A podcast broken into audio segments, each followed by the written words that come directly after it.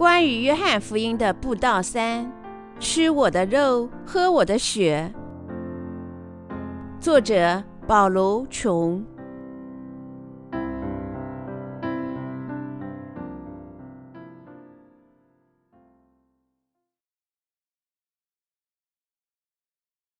这些小饼和鱼分给这许多人，还算什么呢？约翰福音第六章一至十五节。这是以后耶稣渡过加利利海，就是提比里亚海。有许多人因为看见他在病人身上所行的神迹，就跟随他。耶稣上了山，和门徒一同坐在那里。那时，犹太人的逾越节近了。耶稣指目看见许多人来，就对腓力说：“我们从哪里买饼叫这些人吃呢？”他说这话是要试验腓力，他自己原知道要怎样行。腓力回答说：“就是二十两银子的饼，叫他们个人吃一点也是不够的。”有一个门徒，就是西门彼得的弟兄安德烈，对耶稣说。在这里有一个孩童带着五个大麦饼、两条鱼，只是分给这许多人，还算什么呢？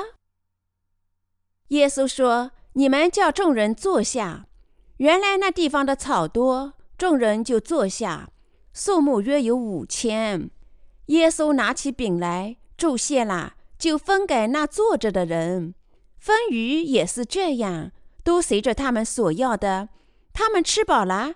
耶稣对门徒说：“把剩下的零碎收拾起来，免得有糟蹋的。”他们便将那五个大麦饼的零碎，就是众人吃了剩下的，收拾起来，装满了十二个篮子。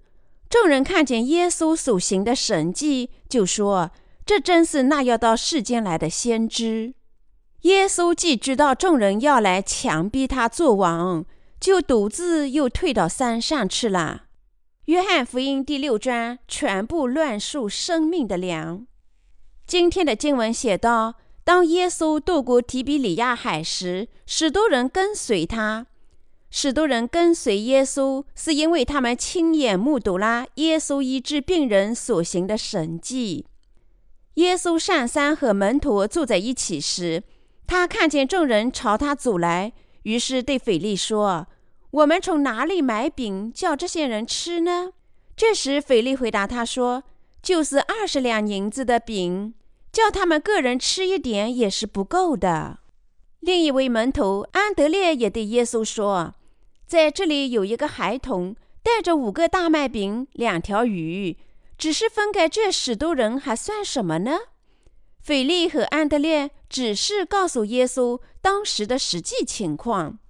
但耶稣告诉他的门徒，叫所有人坐在草地上，然后拿起少年买来的五只饼和两条鱼，祝谢，分给在座的那里所有人。当时在那里吃这些饼和鱼的男人就有五千多，不包括妇女和儿童。马太福音十四章二十一节，马可福音第六章四十四节。因为这个奇迹，聚集在那里的人们想拥耶稣为王。以色列的百姓当时正生活在罗马的殖民统治下，所以尽管他们辛勤耕作、赖以生存的食物却不多，因为他们大部分的收入都被罗马帝国作为财产税征收了，所以他们想拥立耶稣为王，情有可原。既然他们难以靠自己为生，生病的时候也无钱医治，所以他们紧密地跟随着耶稣，因为耶稣为他们治病，供他们吃饭。约翰福音第六章提到的饼象征着耶稣的肉，耶稣的肉象征耶稣接受他的洗礼，用他的身体肩负我们的罪孽，舍弃自己的身体，被钉在十字架上，流血而死。从死亡中复活，从而成为我们真正的救世主。耶稣一次性把我们的罪孽转嫁到他自己身上，为这些罪孽一次性承担了定罪，完美的把我们拯救出所有的罪孽。耶稣的身体是生命的粮，耶稣的血真是可以喝的。从某种观点上看，圣经只不过记载了以色列百姓的历史，但事实上，它是神的道，撰写神赐给我们耶稣的肉和血，把生命赐给全人类。圣经的每一章都包含神想告诉我们的生命之道，所以凡是能正确的认识神的道，都能从他所有的罪孽中得救。安德烈对耶稣说：“在这里有一个孩童带着五个大麦饼、两条鱼，只是分给这许多人，还算什么呢？这里两条小鱼指神的教会。”和这些鱼一样，神的教会在外表也并无过人之处。然而，是神的教会现在正在向生活在这世上的每个人传播水和圣灵的福音。正因为我们现在传播的水和圣灵的福音，这个时代的许多人都能吃耶稣的肉，喝他的血。因为我们和世上的所有人生活在这世上，六十多亿人分享这福音。信仰这福音的人正在领受罪孽得赦。现在，神的教会在人数上还不多，许多人或时质问：依靠少数的牧师和圣徒，以及散落在世界各地的童工们，能完成多少工作呢？但因为主坚定地把持神的教会，通过他的教会工作，他正把世上的每个人拯救出罪孽。我们的主已把生命的粮赐给我们这些信仰水和圣灵福音的人。耶稣说：“他身体的肉就是我们生命的粮。”当我们参加圣餐时，我们吃饼喝酒。这里的饼象征耶稣的身体，而酒则象征耶稣在十字架上的血。耶稣告诉我们要在圣餐上吃饼喝酒，纪念他。路加福音二十二章十九节，为什么呢？因为我们的主受洗，把世人的所有罪孽都转嫁到他的身体上，为我们在十字架上流血。因为我们的主借他的洗礼担当了我们的罪孽，我们的罪孽被转嫁到耶稣基督身上了，所以我们的罪孽能被清洗。当耶稣告诉我们吃他的肉、喝他的血时，他告诉我们要相信他受洗，把我们的罪孽转嫁到他自己身上。他在十字架上舍弃自己的身体，流血而死，从死亡中复活，从而一次性涂抹了我们所有的罪孽。想到这里，如果耶稣没有受洗，在他的身体上肩负我们的罪孽，会怎么样呢？我们绝不可能清洗自己的罪孽。所以，我们必须因信吃耶稣的肉，喝他的血，领受罪孽得赦。如果过于忙碌自己的事物，我们很容易忘记感激主从罪孽中拯救了我们。换句话说，尽管我们确实无法用语言表达对主借他的肉和血拯救了我们这个事实，我们灵魂黑暗的时候也无法感受到这种恩典。结果。我们丧失了对神及其恩典的感激之情，就像以弗所的教会，尽管不知疲倦地为神的工作劳碌忍耐，但因为离弃最初的爱心而受到责备一样。启示录第二章一至四节。但如果我们暂且摆脱控制我们的世俗事物，搁置每件事情，思考神。我们就会明白，我们应该多么感谢神的恩典。当我思考主降临于世，受洗一次性斩价我们的罪孽，他把这些罪孽背负到十字架上被钉，因为这些罪孽被定罪、死亡，从死亡中复活，从而使我们成了无罪的人时，我充满了感激之情。当我投身工作时，我过于忙碌眼前的事情，没有时间感谢神。当我再次站到神的跟前，我满怀感激，他已经拯救了像我这样的人。体贴圣灵和体贴肉体的思想常常混杂在我们的脑海里，令我们陷入混乱。但是，当我们思考神为我们做的事情时，我们心里充满了感谢。我们是要再次牢记，我们靠自己绝不能在神面前成为无罪的人，因为我们过于不足和软弱。耶稣基督正是创造我们的神，耶稣是创造我们及整个宇宙的神，所以他是宇宙的主人。耶稣是救世主。当按神的模样被创造的人类陷在罪里，注定要下地狱时，耶稣借着童女玛利亚的身体化成肉身降临于世，把他的百姓拯救出罪孽，在身体上受洗，担当世人的罪孽，在十字架上为这些罪孽被定罪和死亡，从死亡中复活，从而真正完全的把我们拯救出罪孽。想到水和圣灵的福音时，我无法充分的感谢神。当人们面临死亡和毁灭时，他们非常诚实。假想我现在此时此刻马上要死去，我会撇开世界上所有的事情，只考虑我和神的关系。尽管我马上要断气，我因为活着的时候已经吃过耶稣的肉，喝过他的血。完全享有和平与欢乐。前不久，在复活节上，我们再次感谢主赐给我们永生。我们的主接受施洗约翰的洗礼，在十字架上死亡，从死亡中复活再生。因为主的复活是我们自己的复活，你我这些信仰他福音的人能复活，就像主从死亡中复活一样。我们的身体将变形。我们也将被复活，成为绝不死亡的新生。换句话说，就像主从死亡中复活一样，我们随和圣灵福音的信徒也将从死亡中复活。确实，我们信仰主的复活，我们相信我们也将被复活。复活节即将来临，即使那些还没有重生的牧师也在传播。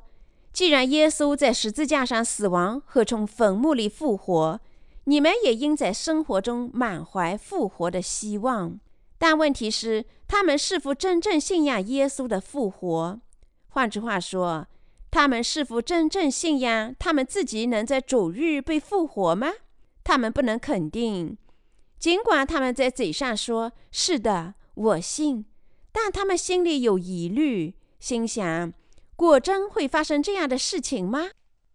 我在重生前思想上也不能理解复活的含义。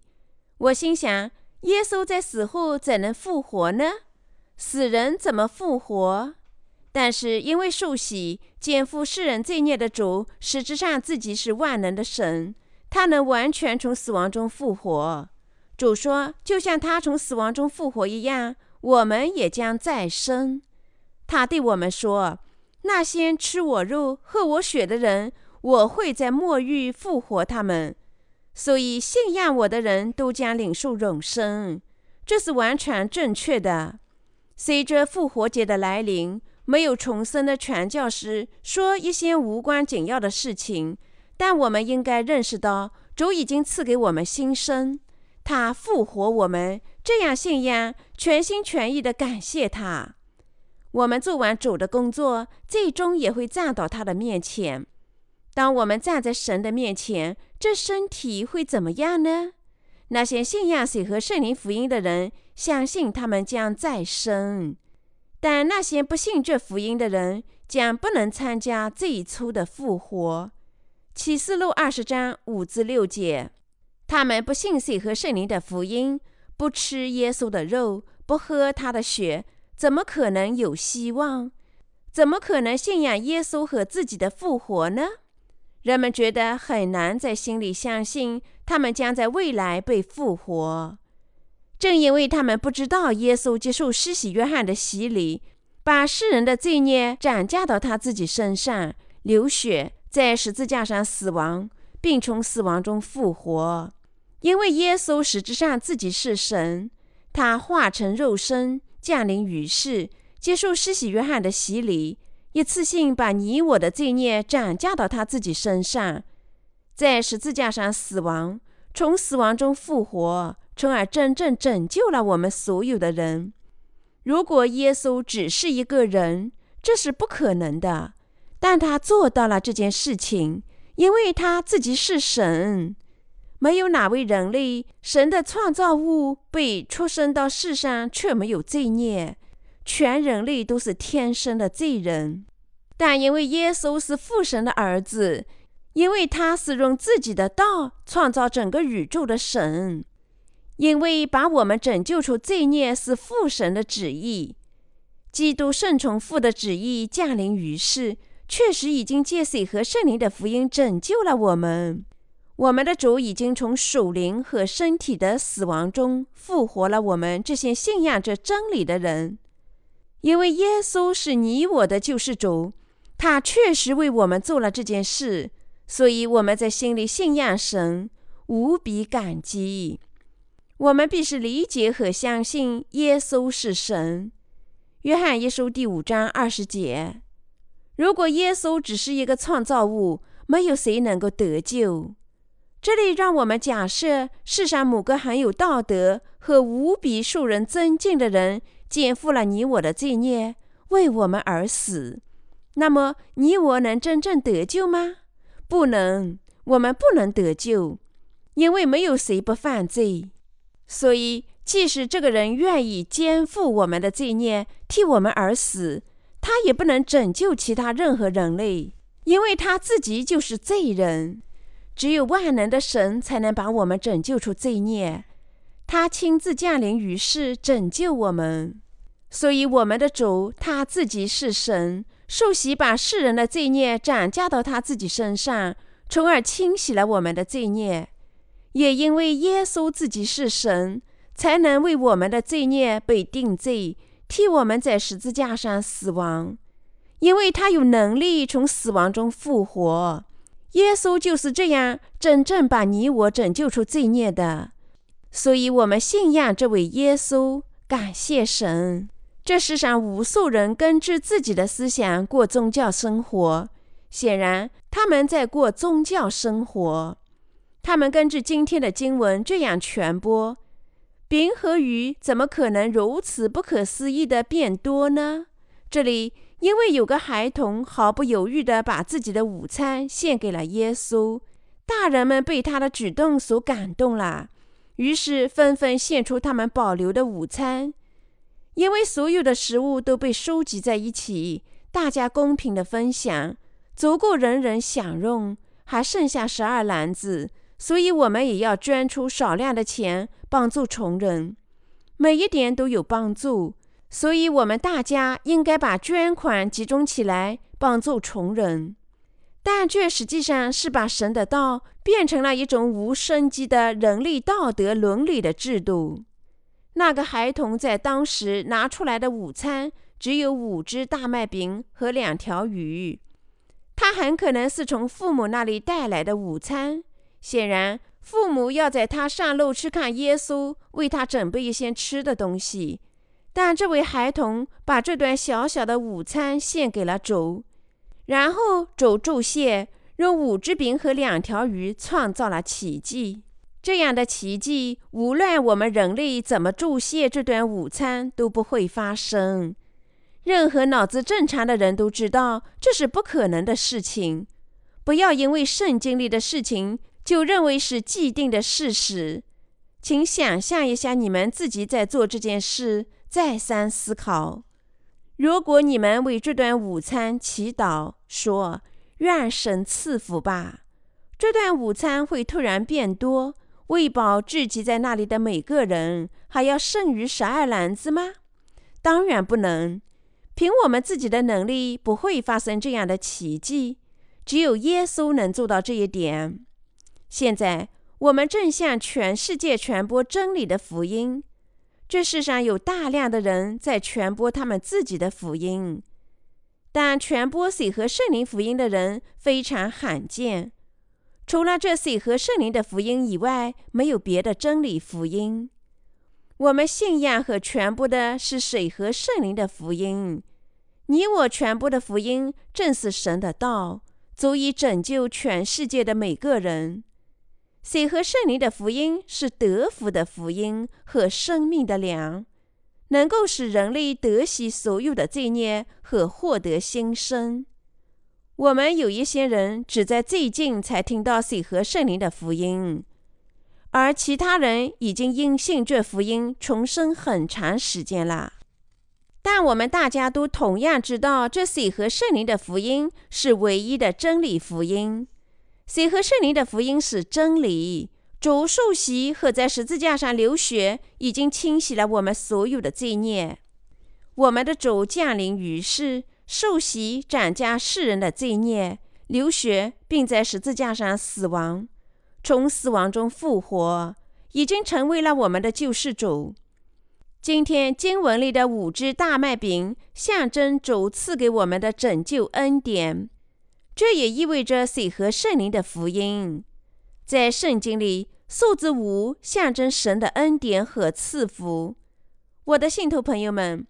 在我们信仰水和圣灵的福音里，有拯救的赐福、永生的赐福和新生的赐福，这是真正美妙的福音。我们信仰的正是这种福音。我们通过书籍向全世界传播的正是这种福音。即使此时此刻，全世界的人仍然给我们寄来他们得救的见证。告诉我们，因为信仰这水和圣灵的福音，已经领受罪孽得赦。他们当中有许多传教士和牧师。我的信徒朋友们，那么这些人现在才说他们已经重生，是因为他们没有始终信仰耶稣，或者信仰耶稣比我们晚吗？不是，是因为他们始终信仰假福音。只是现在，他们才发现了神教会所传播的水和圣灵的福音，信仰水和圣灵的福音，所以他们直到现在才居住在神的恩典里。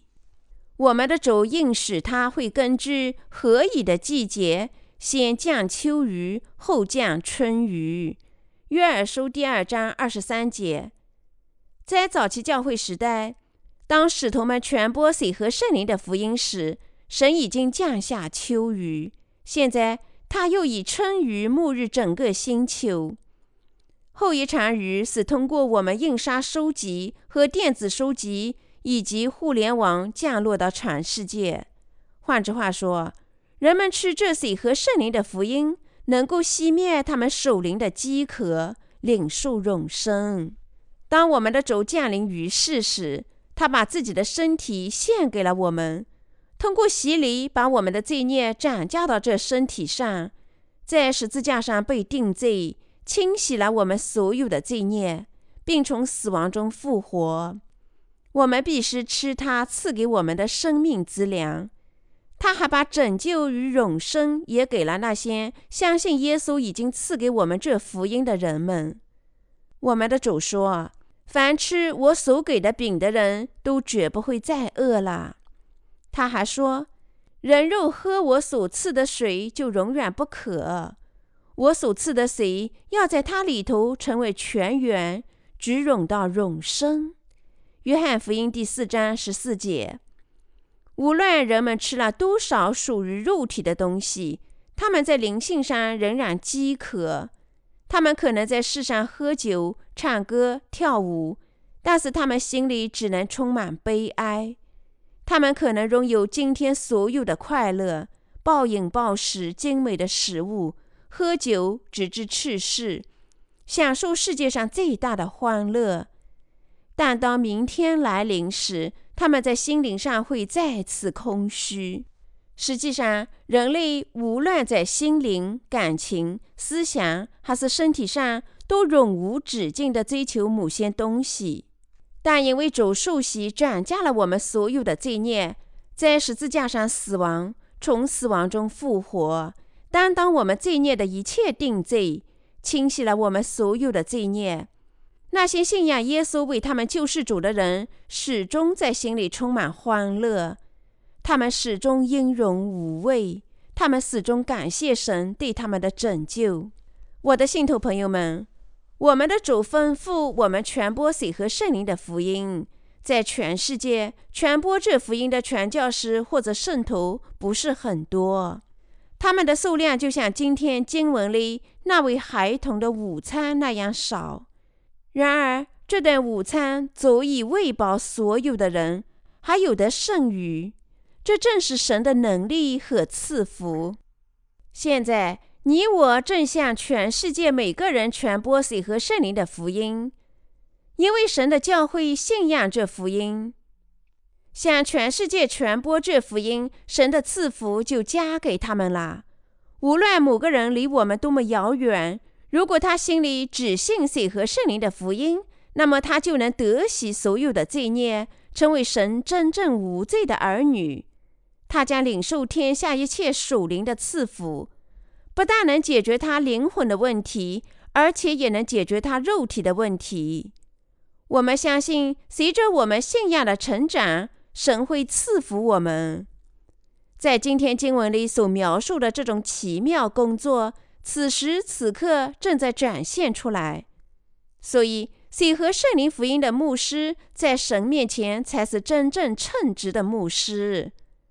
聚集在神教会里传播水和圣灵福音的圣徒，才是真正的圣徒。传播水和圣灵福音的教会，才是真正的教会。虽然世上许多教会自封为神的教会，但问题是，他们是否真正在传播水和圣灵的福音？夸口他们教会建筑的规模、会众的人数或者牧师名声的人，坚持某些毫无用处的东西。无论他们的牧师多么有名望，这些牧师只是为了获得更多的报酬和扬名，这是这些牧师唯一的目的。无论他们背负了多少种不同的头衔，他们完全没有属灵的能力。那么你们又如何呢？你们信仰这水和圣灵的福音吗？这水和圣灵的福音，这位奥秘被隐藏。所以，正如以赛亚书第六章第九节所预言的那样，那些心术不正的人，看似要看见，却不晓得；听是要听见，却不明白。但对于那些追求真理的人来说，圣经每一章都揭示了这福音，使他们能够找到。换句话说，虽然基督徒罪人说福音只是十字架上的血，但神却不断的说水和圣灵的福音。这水和圣灵的福音包括了耶稣领受的洗礼以及他在十字架上的流血。如果耶稣没有接受施洗约翰的洗礼，他就不可能涨价我们的罪孽，他也没有必要被钉死在十字架上。在今天基督教的福音里，如果只有十字架的血和耶稣的复活，我们如何领受罪孽得赦呢？是因为主降临于世，接受施洗约翰的洗礼，斩价世人所有的罪孽，把这些罪孽背负到十字架上。为这些罪孽被定罪，我们才被清洗了所有的罪孽。如果主没有亲自接受施洗约翰的洗礼，他绝不能肩负世人的罪孽。今天，除了水和圣灵的福音以外，其他只由十字架上的血所组成的福音，都是堕落的福音。它是怎么堕落的呢？你们可能认为，在水和圣灵福音里省去了耶稣的洗礼，无关紧要。但根据你们信仰的福音，结果大相径庭。在早期教会时期，使徒们传播水和圣灵的福音。使徒彼得说：“这水所表明的洗礼，现在也拯救我们。”彼得前书第三章二十一节。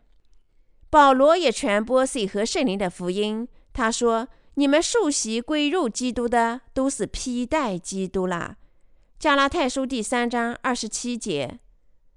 使徒约翰也在约翰一书第五章见证水和圣灵的福音。每位使徒都这么信。当耶稣接受施洗约翰洗礼的时候，他肩负了我们所有的罪孽，流血在十字架上死亡。他支付了自己所担当的各项罪孽的一切工价，所以任何人只信十字架的血，而不信水和圣灵的福音，实际上只把基督教作为一种宗教去信仰了。在这种情况下，他仍然是罪人，尽管他信仰耶稣作为自己的救世主。你们如何才能清洗心里的罪孽呢？耶稣在接受施洗约翰洗礼的时候，对他说：“你暂且使我，因为我们理当这样尽诸般的义。”马太福音第三章十五节。这里诸般的义是主受洗，然后担当世人所有的罪孽，并一次性涂抹这些罪孽所取得的结果。耶稣完成了这项工作，实现了神诸般的义。他接受施洗约翰的洗礼，成就了这项工作。耶稣接受施洗约翰洗礼，对我们有什么意义呢？它说明耶稣接受施洗约翰的洗礼，一次性担当了我们所有的罪孽。一次性清洗了所有这些罪孽。如果你们心里有罪，你们希望清洗罪孽，那么你们应该怎么做才能实现呢？你们必须相信耶稣接受施洗约翰的洗礼，清洗了你们所有的罪孽。此时此刻，你们必须认识和相信耶稣接受施洗约翰的洗礼。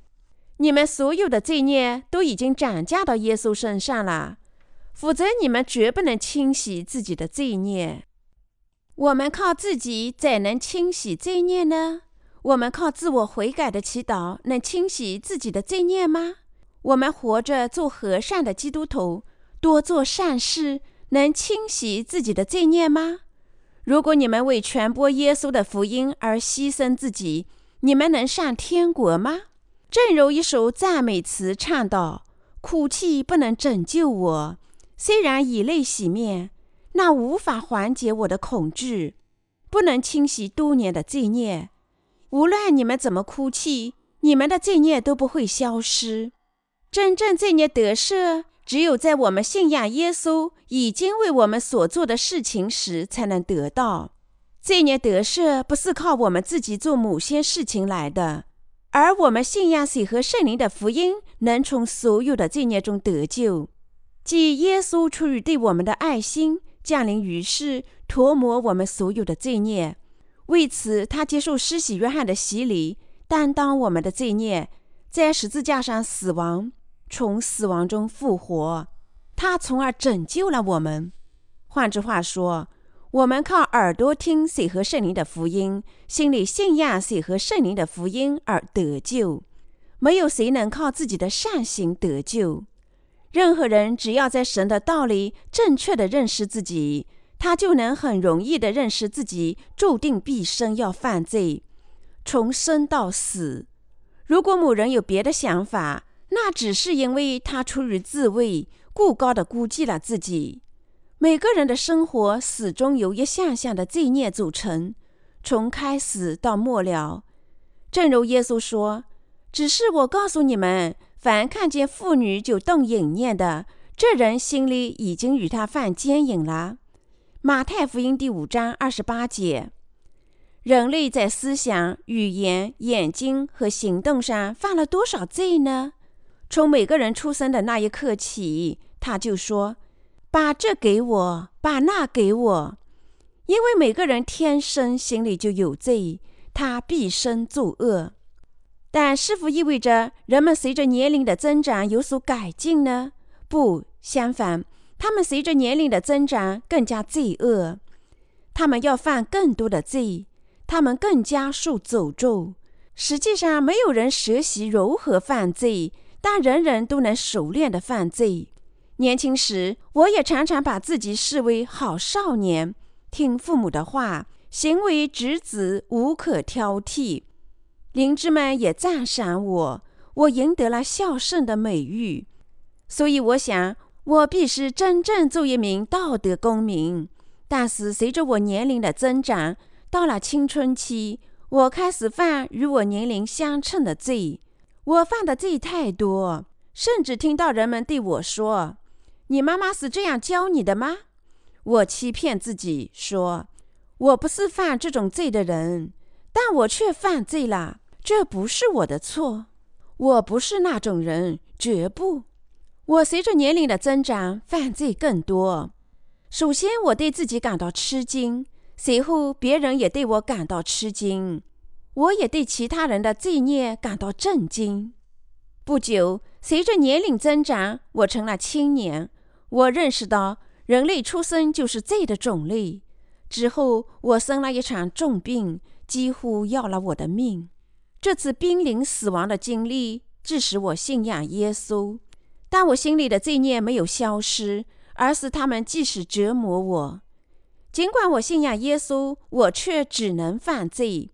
我对自己感到非常失望，甚至曾经想自我了断。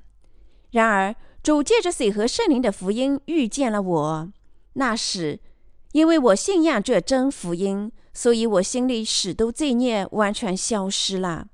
我在发现水和圣灵的福音之前。尽管信仰耶稣，我心里却有许多的罪孽。虽然那些日子里，我对人们说信仰耶稣得洗你们的罪孽，做悔改的祈祷，清洗你们的个人罪。我自己也有许多罪。当时我还在研究神学和传教，但我的罪孽写在我的心里。人类的罪孽写在心版上。耶利米书第十七章第一节。人就是这样知道自己在神面前所犯罪孽的。那么，你们认为只要努力、更加小心谨慎，就能过上合乎道德的生活吗？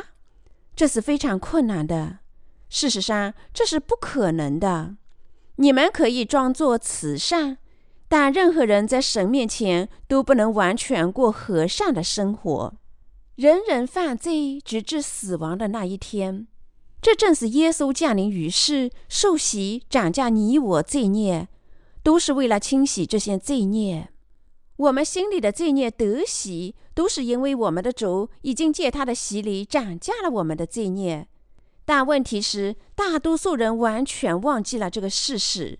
我们信仰耶稣为救世主，就是相信耶稣降临于世、受洗涨价了我们的罪孽，在十字架上被钉死。从死亡中复活，从而拯救了我们。所以圣经说，只有重生于水和圣灵，才能看见神的果，进入神的果。约翰福音第三章三至五节，神只有化成肉身降临于世，接受施洗约翰的洗礼，斩价我们所有的罪孽，为这些罪孽被定罪，清洗了所有这些罪孽。并从死亡中复活，才能拯救你和我。所以，我们的主以这种方式拯救了我们。认识这个事实，信仰这个事实，你我已经得救。尽管我是个有罪的人，尽管我只能毕生犯罪，但主为了把我这样的人拯救出罪孽，降临于世，受洗，在十字架上死亡，从死亡中复活。从而确实拯救了我，他是我的救世主，因为我所有的罪孽都在他受洗的时候被转嫁到主身上了。我无罪，因为主在十字架上为我的罪孽被定罪、流血而死。现在我不再被定罪了，这是因为主受洗已经为我被定罪了。